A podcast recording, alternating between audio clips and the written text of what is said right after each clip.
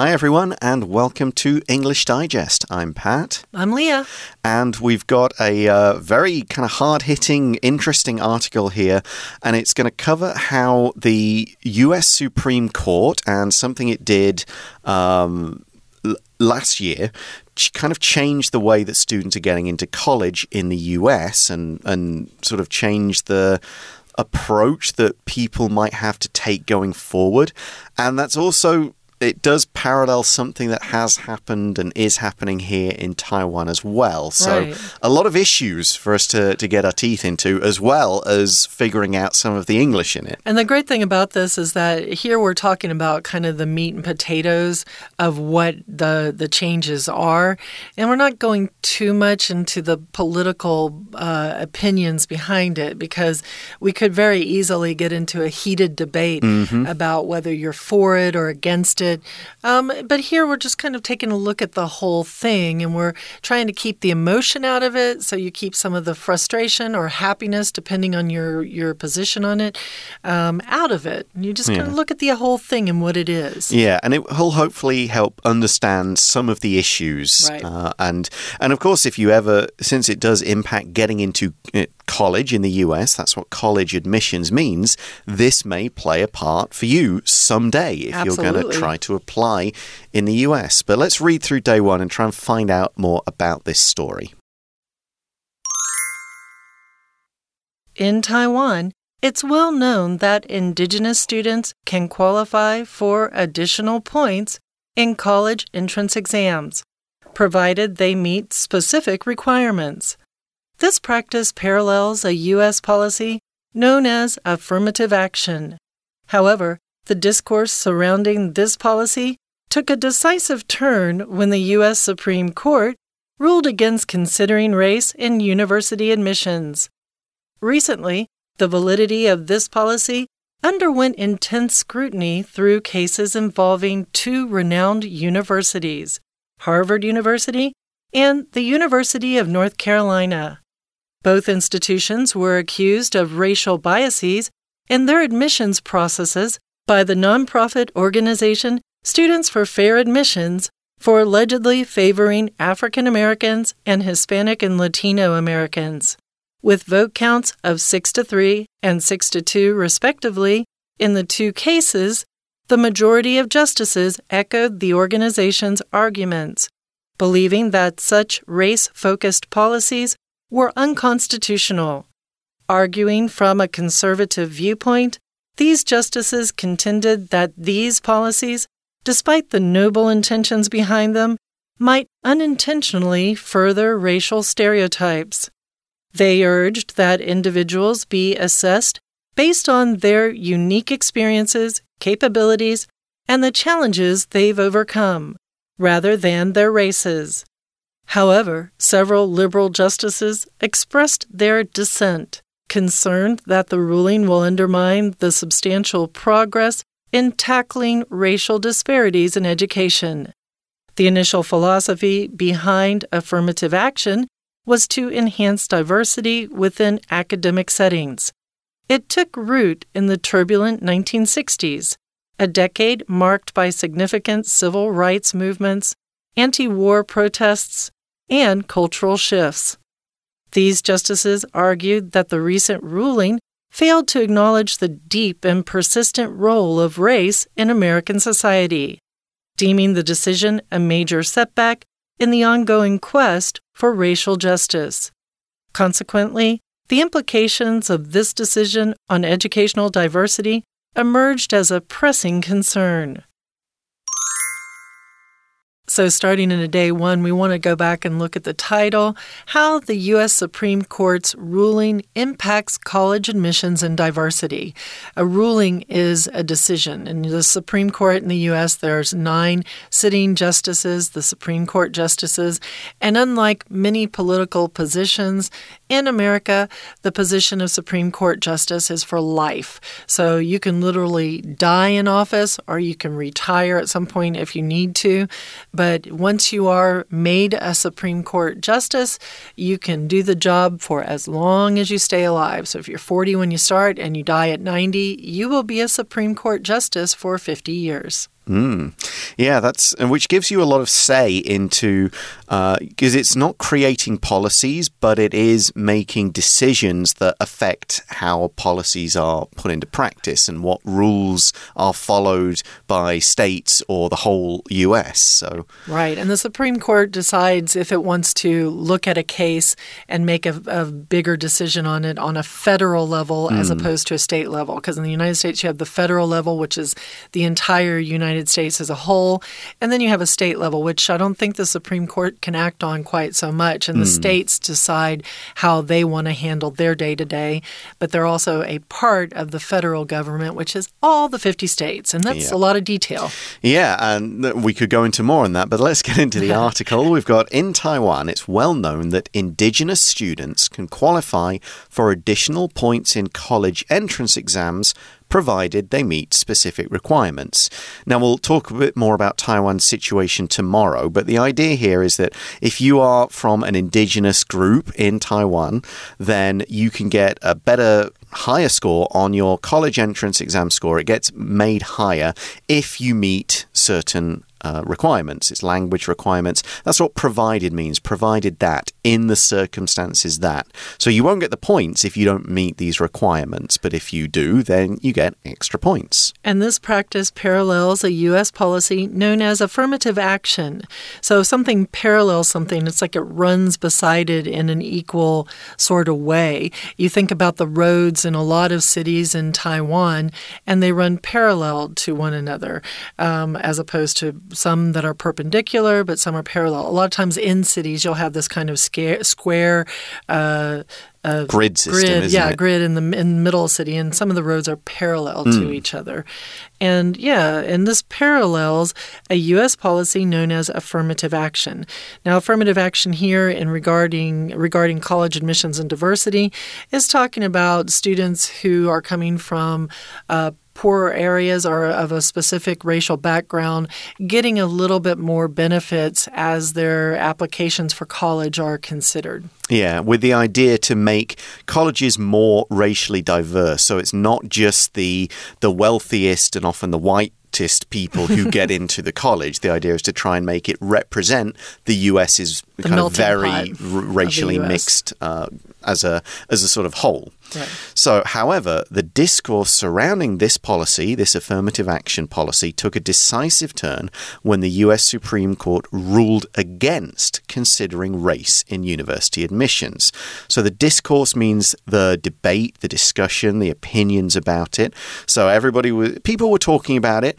This there was discourse about it, there was discussion, and it took a decisive turn. So that's a turn that makes a real difference. It it changes everything, in other words. If there's a decisive turn, it was going one way, now it's going off in a completely different direction because the Supreme Court ruled against considering race. They said colleges should not consider race when you're considering who should be admitted. So previously, you right. would in order in order to make it more diverse. For a number of years, it's yeah. been the, the situation, and, and, the court is saying no, don't do that anymore. Just focus on how good is the student. Or you're not allowed to do that anymore. Yeah. Recently, the validity of this policy underwent intense scrutiny through cases involving two renowned universities, Harvard University and the University of North Carolina. So, in recent times, the validity of this policy, the whether this policy was a valid one or a good one to have, underwent intense scrutiny. So, scrutiny here would be analysis.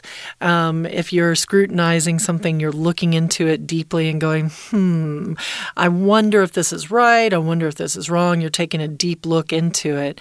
And they went, uh, it underwent intense scrutiny through cases involving two renowned universities. Renowned means that it's known, it's yeah. famous, it's respected, it's popular. And of course, Harvard, you can't quite beat Harvard mm. for America, you know, uh, in terms of the It's the famous university. one. Yeah. I mean, we've heard of that in the UK oh, growing yes. up. You'd heard of it in here in Taiwan. So there were cases, there was actual cases, which means there was legal action. Somebody brought this lawsuit up and said, this is what's happening. So it wasn't something people had done. These cases, and this is the case, both institutions, schools, ed universities were accused of racial biases, or you could say biases, in their admissions processes by the non-profit organization Students for Fair Admissions. So, Students for Fair Admissions is this group. They're the one who's bringing the case. In other words, they're accusing the university of saying, "You guys are paying. You guys are using race too much. You are allegedly favoring African Americans." and Hispanic and Latino Americans. So, allegedly means that it wasn't proved until the case is settled. That's what we are saying is true. We're claiming is true. We're bringing some evidence, but nobody's agreed that yes, they definitely did that. That's why we use allegedly. And they're favoring African Americans and Hispanic and Latino Americans. Hispanic and Latino is a pretty similar term. Hispanic would mean specifically Spanish speaking countries. Latino means the whole of Latin America. Latin America yeah. So Latino is like it's basically all of South America with Brazil for Latino Okay. and without Brazil for Hispanic is the way I understand it. And Because they speak Portuguese there. Uh, I thought you said you speak Portuguese. the thing that I would have as a side comment on this is it's an interesting note that you've got this group, Students for Fair Admissions. I would ask the question who is providing funding for the group, Students for Fair Admissions? Because a lot of times groups like this are politically motivated to do things because there's money that's brought in. So if you have a very big Republican donor who is giving money to the Students for Fair Admissions, this might affect the direction they go. Or a Democratic donor, that might affect uh, the direction in which the Student for Fair Admissions goes Yeah. With vote counts of six to three and six to two, respectively. In the two cases, the majority of justices echoed the organization's arguments, believing that such race focused policies were unconstitutional. So it was a very strong, there, again, there's nine uh, chief justices, um, and so six of them said, yeah, this is not okay. You should not be using affirmative action in both of the cases. So therefore, that is the majority of the Supreme Court justices who said, yeah, we want to get rid of affirmative action in, in college admissions. And that is the majority of the justices. Justices here means uh, the Supreme Court justices. Uh, they're, they're, they're court lawyers or court um, heads of, of court who have reached the highest level that we have in America. Yeah, it's a title, isn't it? It's a you are a judge. justice, Yeah, a you're top a judge. And that was echoed in the organization's arguments, right? Those were the Hmm. things that were echoed. Echoed means that it's, it's something you heard there and then you brought it into the court case, I guess, in this situation. So, respectively means uh, it just means that the numbers here refer to what we talked about before. So, Right.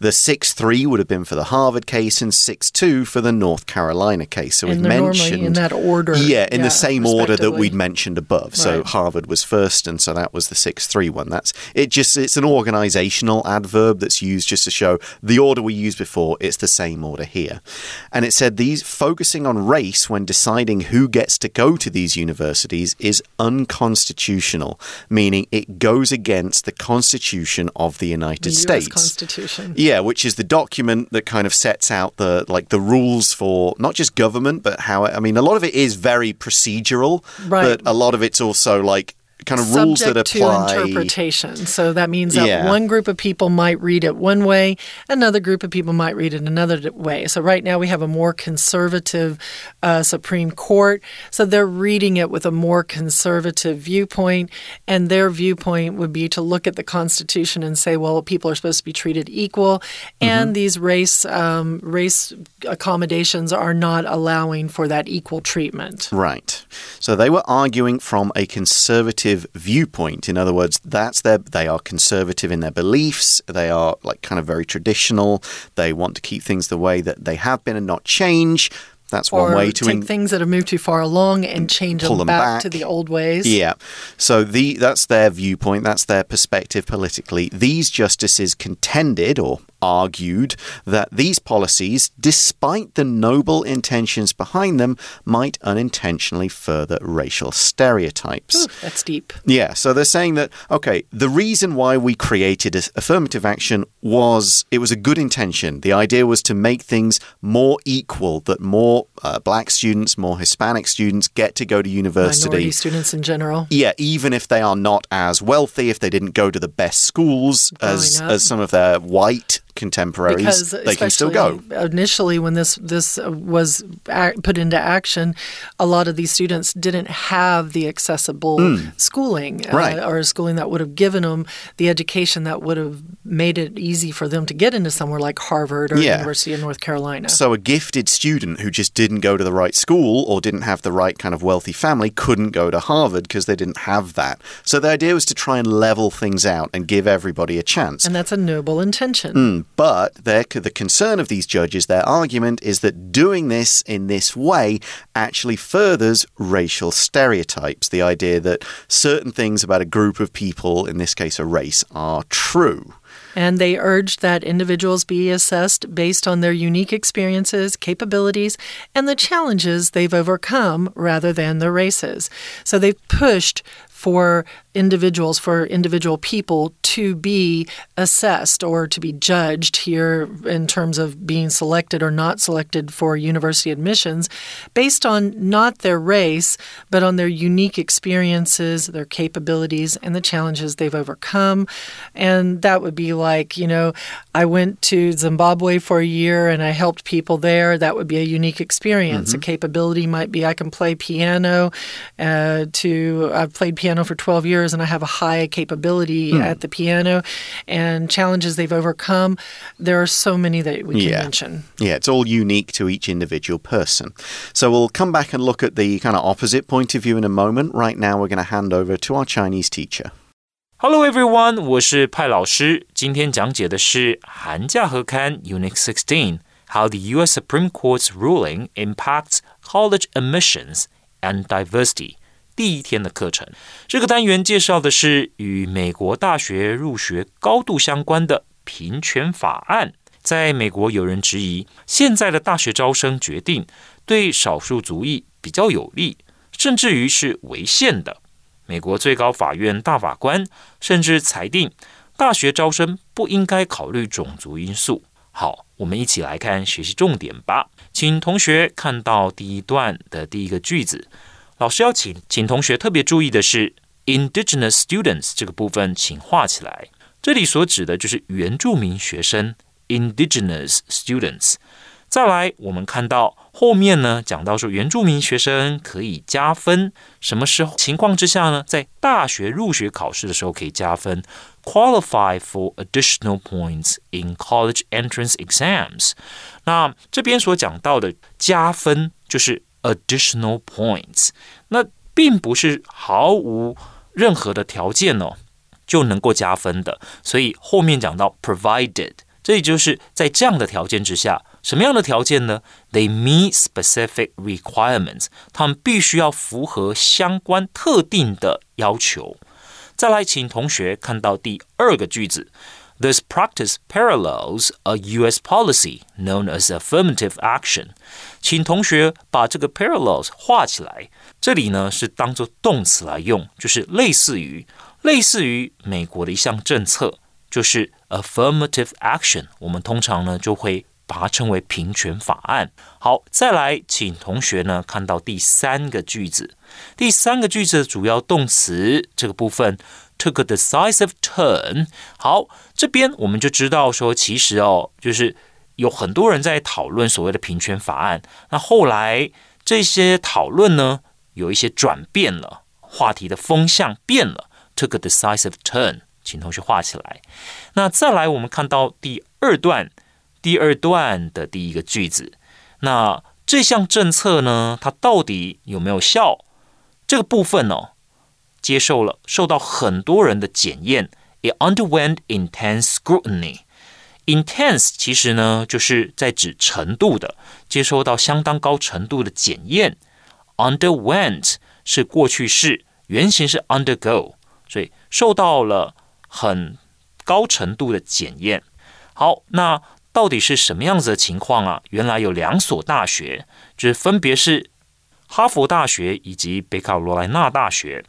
这两所学校呢，都受到了一般学生或者社会大众的指控。They were accused of racial biases，指控他们什么？在 of 后面呢，加上受到指控的部分，racial biases，就是在种族这方面呢，他们是有所偏好。再来，我们看到第三段第一个句子，请同学特别注意到的是主要动词的部分。The majority of justices。那我们知道说，这个美国的最高法院，它有大法官，他们会针对呢，就是呃有违宪、有违宪疑虑的这些啊判决呢，做出他们个人做出他们的判断。那我们就看到他们是用表决的，所以我们才会说多数的大法官，the majority of justices。这些多数的法官做了什么样的决定呢？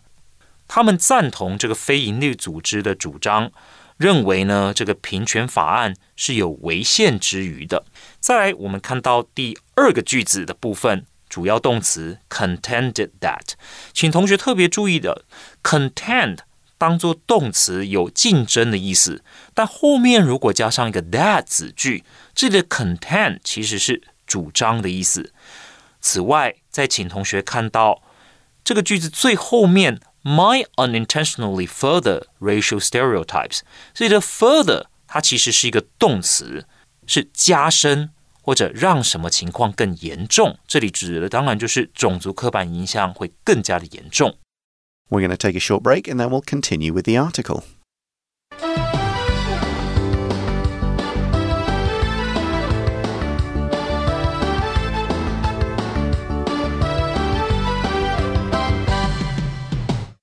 Welcome back, everyone. So, the previous paragraph gave the conservative argument for why they want to, or why they declared that affirmative action was not in line with the Constitution.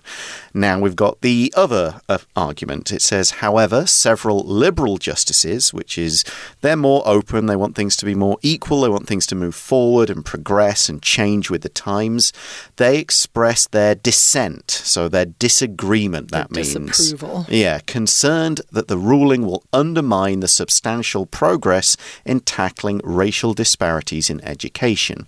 A disparity is like an, things being unequal. Parity is when things are equal. Everybody gets mm -hmm. the mm-hmm. same chance. Disparity means some people get a big chance and some people don't. And unfortunately, in bits of the US, there are racial disparities. Some groups of people, some races, seem to get a better chance, more opportunities than others. And that was what affirmative action was supposed to stop. So, ending affirmative action, is that just going to mean that all the hard work we did to get things more equal is just now going to go away. Which would be the substantial progress that you mentioned here. There, mm. you think of a of a government, of a country, of a life as progressing through to different stages, and you learn from what has happened before, um, and you try to develop and improve upon what what didn't work before or didn't work as well as what you can do now, and that's the goal, ideally, of a government. But when you have a more conservative led government, a lot of times what's going to happen is they'll say, well, we like what happened before, which means they might want to kind of revert to go back to the way things were 50 or 70 years ago, which was well and good, but that's not where we are today mm. in a mm. society. We have a society that has a lot of different races in one in, in one individual country, depending on which country it is, and we need to let all those different races and all those different minorities have a chance to have their say so we are losing probably some sustan- substantial progress by taking away this affirmative action. And it's a very heated topic that is mm. being hmm. discussed. So let's look a bit at the history of affirmative action. We see the initial philosophy behind affirmative action was to enhance or improve diversity. You can say diversity, you can kind of right. lengthen the I or not, right. within academic settings. In other words, to give everybody, no matter what their race, an equal chance and to make sure we get lots of different viewpoints in colleges, different people learning, different people teaching as well. And it took root in the turbulent 1960s, a decade marked by significant civil rights movements, anti war protests, and cultural shifts. So it took root. It, it started and went and became really solid in society. It became, you know, real and like a tree takes root. Until it takes root, it could be blown over by the breeze, or if you get a typhoon through, it could easily uh, fall over. But once those roots develop, that tree becomes stronger and stronger. So this affirmative action uh, idea, you know, took root. It started and, and developed in a in a turbulent time. So turbulent means rough, not smooth. Um, you think of a turbulent drive uh, into certain areas uh, when you're out in your car and it's not comfortable. You'll probably get car sick as you're driving, and because the roads are so bumpy.